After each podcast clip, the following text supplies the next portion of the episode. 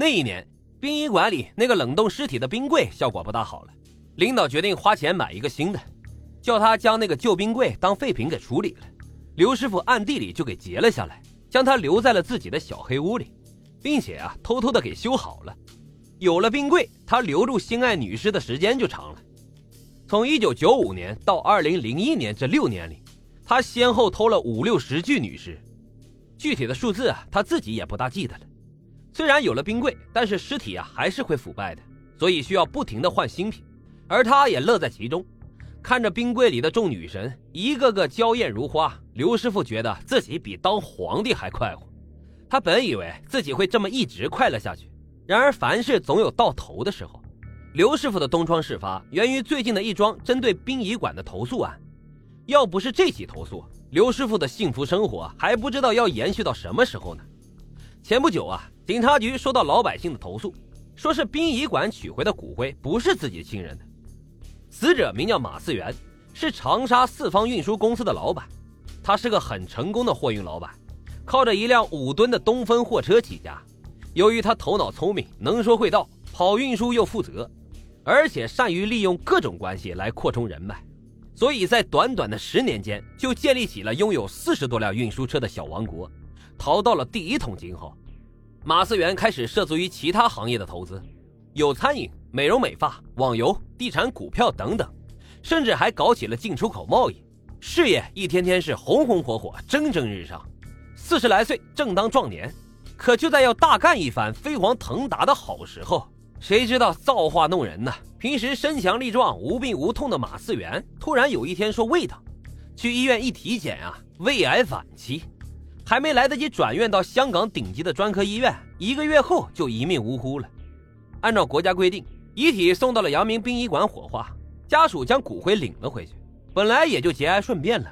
可谁知道，突然有这么一天，一个十几岁的小孩敲响了马家的大门。自称是马思源的私生子，要来分家产，家属当然不予理会，将小孩给赶出了家门。直到马家收到了法院的传票，这才知道来者不善。这小孩啊，自称姓钟，叫做钟小鱼，是马思源发家前开运输到贵阳的时候，与当地一家路边小饭馆老板的女儿一夜情之后生下来的。马思源也是个很负责任的人，从那以后，每次跑贵州的时候。总会到贵阳与钟老板的女儿相聚，而且还在当地买了房子，建立了小家庭。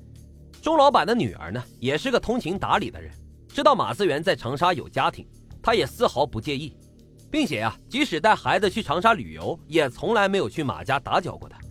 甚至马思源知道他们来长沙要偷偷去见他们，他也坚决不同意。后来马思源生意做大了，也渐渐很少往贵阳去了。但是每个月打过去的生活费、孩子的抚养费和学费从来没有间断过，反而年年有所增长。可是这两个月，钟家突然一分钱都没有收到，实在有些反常，打电话也没人接，发 QQ 留言也不回。后来啊，找人到长沙这么一打听，才知道马思源一夜暴毙。本来钟老板的女儿是家里的独生女，继承了家族生意，其实不靠马思源的抚养，生活自立也完全没有问题。可是马思源死了。自己孩子的合法权益还是要争取的。儿子钟小鱼呢，大概是遗传了马思源的优良基因，天生聪颖，或者按民间的说法是私生子啊，总是比普通孩子要聪明很多。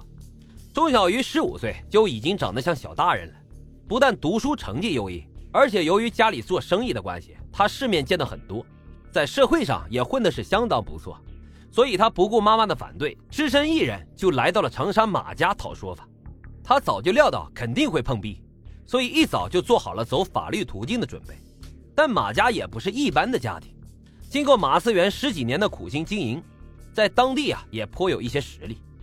瘦死的骆驼比马大，即使马思源死了，但是影响力还在。加上除了马家的人，外人并不知道马思源到底留下了多少遗产。就凭注册资金五千万的运输公司，加上四家上档次的海鲜酒楼。以及三家美容中心、一家全资网游公司、城区的十几套房子，还有若干股票等等，估计应该是以亿为单位来计算了。由于马思源生前与各级官员的友好关系，有人甚至怀疑他的死与反腐有关。当然，这个已经无法查实了。通过钟小鱼提供的出生证、照片、汇款等各种证据，法院倾向于认为钟小鱼极有可能真的是马思源的私生子，而马家高薪雇佣的私家侦探则提供证据反击说，钟老板的女儿在认识马思源之前一直就有招蜂引蝶的历史。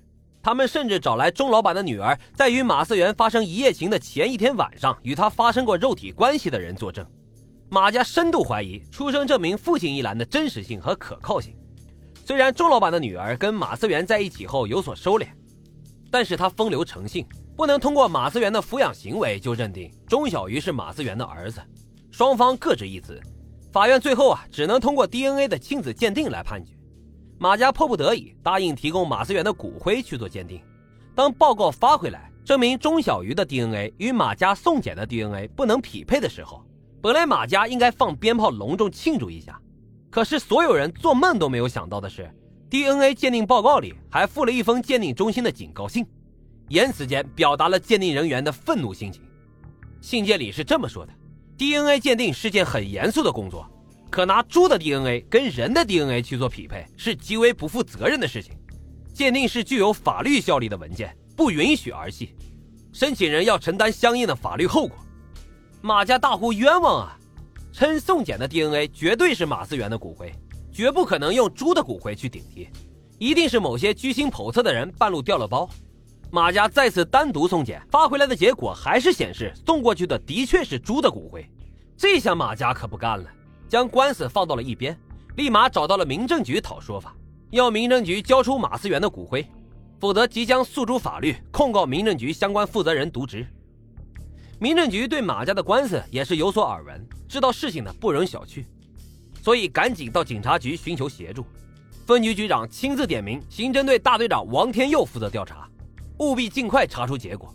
这么一起民事纠纷案，却要劳驾受过公安部表彰的刑侦大队长亲自处理，要不是领导再三嘱托，王队再好的脾气也不会接的。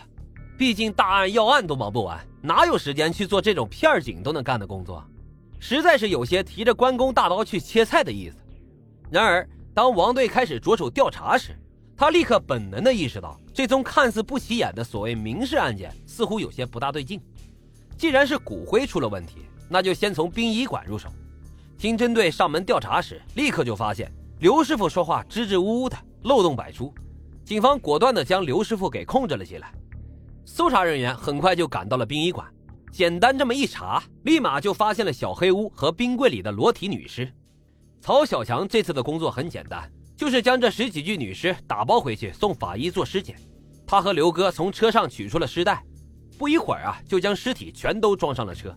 完事后，曹小强找了个机会，赶紧跟王队简单汇报了一下他跟刘哥从监控录像里发现的情况。王队连声称赞，并安排人员即刻去调查冰激凌车车主的资料。回去的路上，王队说，趁着等冰激凌车调查结果的功夫，他们马上回去再审一下刘师傅。虽然发现了这么多的女尸，但是马思源的尸体却始终下落不明。看来啊，刘师傅还有很多事情在隐瞒，必须做进一步的审讯。